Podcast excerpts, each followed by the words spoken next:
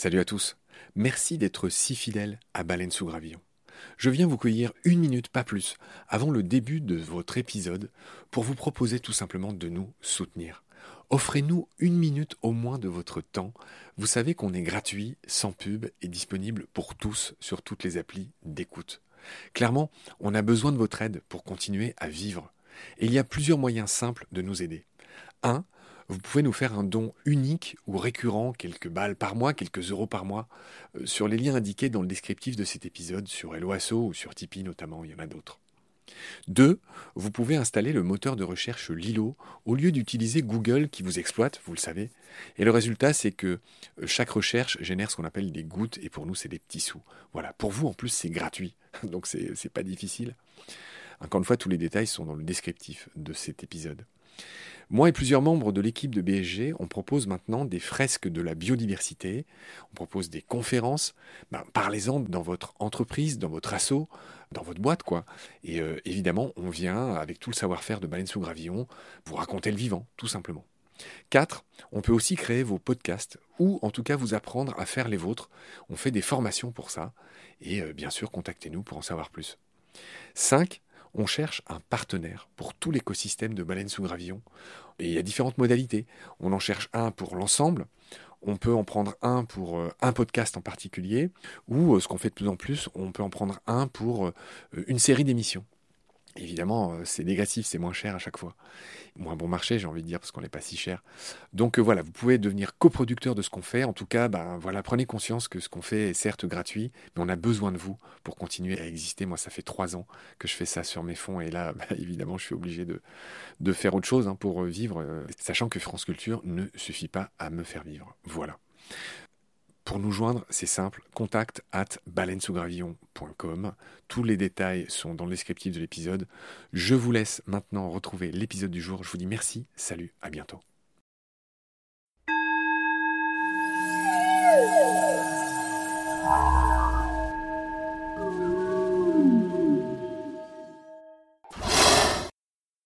Salut à tous, je suis absolument ravi de vous retrouver. On est toujours euh, à, Montier. J'ai la chance d'être à nouveau avec mon nouveau copain Stéphane Granzotto, qui est euh, photographe subaquatique, qui bosse depuis 5 ans, si j'ai bien compris, sur ces orques qu'on trouve. En Alors, les orques, c'est un des cétacés qui a la plus grande aire de répartition du monde. Mais là, lui, Stéphane, il est allé les, chercher, les trouver, les photographier en Norvège, dans un fjord qui change chaque année. C'est ce que tu nous disais au premier épisode, où ils viennent se repaître de harengs et où ils interagissent avec euh, leurs cousines, euh, toutes sortes de baleines, de rorquals, etc. Et dans cet épisode, on s'était dit avec toi qu'on pourrait parler de ce matriarcat, du fait que les orques sont notoirement dirigés, comme les éléphants, comme les cachalots, par une vieille femelle expérimentée. Et avant de te donner la parole, j'ajoute que, bizarrement, et ça, ça se passe pas trop chez les éléphants ou quoi, les mâles, les descendants des femelles restent avec elles. Et ça, c'est un peu différent des autres sociétés matriarcales. Alors, effectivement, tu as cité, alors une espèce qui me tient particulièrement au cœur, c'est le cachalot. Moi, j'ai rien contre les éléphants, j'adore aussi, mais c'est effectivement un matriarcat. Toi, tu es comme moi, tu es un mec de l'élément liquide.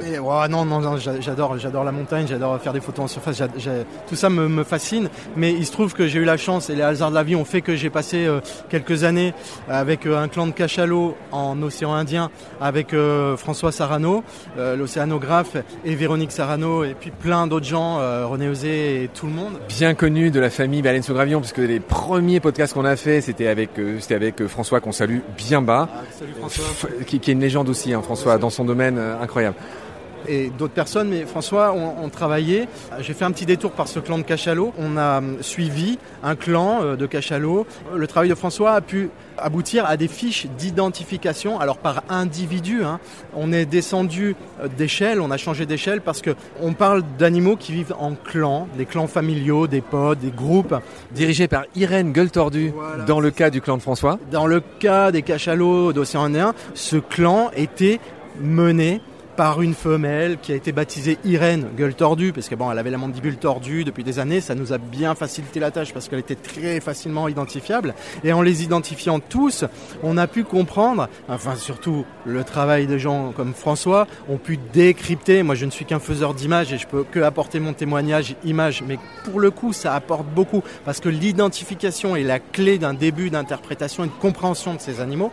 Et ces cachalots vivent en clan menés par cette femelle matriarcat linéaire, on dit, et cette femelle adulte, la plus expérimentée, pas forcément la plus âgée, la plus expérimentée, on va dire celle qui lead vraiment le groupe, va transmettre, va, va orienter, va guider le groupe. Il en est de même pour les éléphants, il en est de même pour ces orques, partout dans le monde ces orques là en Norvège, et il y a derrière nous une photo d'un pod qui croise. Alors ça, je remets la photo dans son contexte, c'est une fin de journée, il s'est passé une chasse intense, j'ai pu voir un feeding, le groupe a bien mangé, ils se rejoignent et ils vont passer du temps ensemble à socialiser.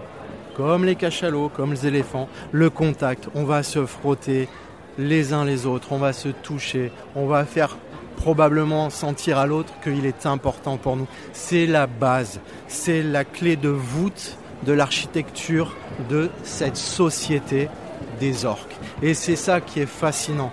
Tout à l'heure on parlait de la chasse. Oui, c'est un moment la chasse, mais tout le reste du temps, c'est de la vie sociale, c'est de l'intelligence de groupe. C'est quelque chose qui est qui est émouvant à voir et à sentir. Et euh, moi, je ne suis pas scientifique, mais je suis fasciné par les gens qui font des études sur le long terme, sur l'organisation de ces groupes, parce que tout est là. Et on a encore beaucoup à apprendre, beaucoup, énormément à savoir de ces animaux. Comme je t'avais lancé au début, moi ce qui m'intéresserait que tu approfondisses un peu, je ne sais pas si tu l'as observé, c'est effectivement les mâles. C'est le fait que euh, les mâles restent toute leur vie auprès de leur maman. Et, ça, pour le coup, euh, c'est pas le cas chez les éléphants, par exemple ni chez les cachalots, effectivement. On va faire la comparaison, je refais un petit détour pour les cachalots. Les cachalots, euh, ce matriarcat linéaire, il y a des mâles dans le clan, mais ce sont des mâles euh, ados et des juvéniles. À partir du moment où il va avoir une maturité sexuelle chez les cachalots, les mâles vont être éjectés du clan et ils vont partir ailleurs, on ne sait où. Et ils vont faire des échanges de reproduction avec d'autres clans. Ça assure un brassage génétique. Le cas des orques, comme tu le dis justement, on voit toujours, toujours, et cette photo en est l'exemple même, on voit un pod, on y voit des femelles avec leurs ailerons dorsaux plus petits, moins proéminents quand ils sortent de l'eau que celui d'un mâle, et on voit ce gros aileron du mâle. Et ce mâle-là, il va rester jusqu'à l'âge adulte. Les femelles vont le garder, elles vont en garder quelques-uns, deux voire trois, j'ai peur de dire des bêtises, mais moi j'en vois souvent deux, des vrais adultes. On peut voir deux gros ailerons, elles vont les garder avec eux pour assurer la sécurité probablement du groupe. Ils en imposent, c'est les escortes, les gardes du corps du clan. C'est pas les escortes, ce sont les gardes du corps du clan. Et du coup, il n'y aura pas de reproduction avec eux. Ils sont âge adulte, mais ces femelles ne vont pas se reproduire avec eux. Il y aura un brassage, il, va y avoir des échanges euh, temporaires avec euh, d'autres clans pour la reproduction. Et c'est toujours aussi euh, impressionnant de voir et de photographier. On a tendance à vouloir photographier ces grands ailerons parce que c'est magnifique, mais c'est un petit peu l'arbre qui cache la forêt, qui cache la forêt d'ailerons plus modestes, mais qui structure le clan parce que c'est bien une société de matriarcat. C'est bien une société féminine. Donc, si, si j'essaie de comprendre, on peut imaginer que ces mâles qui restent toute leur vie avec leur maman, euh, ils vont euh, se reproduire dans d'autres groupes pour des, histoires de brassage génétique, toujours pareil. Il me semble, oui, il me semble, c'est ce que je crois savoir.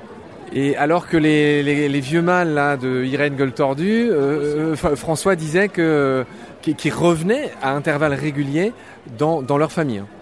Oui, mais ils ne reviennent pas se reproduire euh, avec leur famille. On a vu deux fois, deux fois, deux années de suite revenir un même mâle sur le clan de Cachalot euh, au large de l'île Maurice, mais on ne sait pas si ce mâle est né de ce clan. Et parce que c'était un mâle adulte qu'on va revenir. Donc euh, nous, on ne l'a pas photo-identifié enfant dans ce clan. On ne sait pas à quel clan il a grandi. il Mais c'est possible qu'un mâle reviennent deux fois dans un clan pour se reproduire. On l'a photographié et vu. D'où l'importance, et à mon modeste niveau, de la photo, puisqu'on peut participer à la photo-identification, en surface comme sous l'eau. Très bien Stéphane, bah, écoute, on, a, cet épisode est passé un petit peu comme un orque va estourbir un, un, fishball de, de, de, et monsieur ne s'est pas rendu compte qu'on fait une interview. Coucou, désolé. Euh, et donc je te retrouve très vite pour... Euh, euh, allez, on espère encore quelques pépites d'infos sur les orques. D'ici là, prends soin de toi, cher Stéphane. Salut. Tout pareillement, merci à toi, Marc.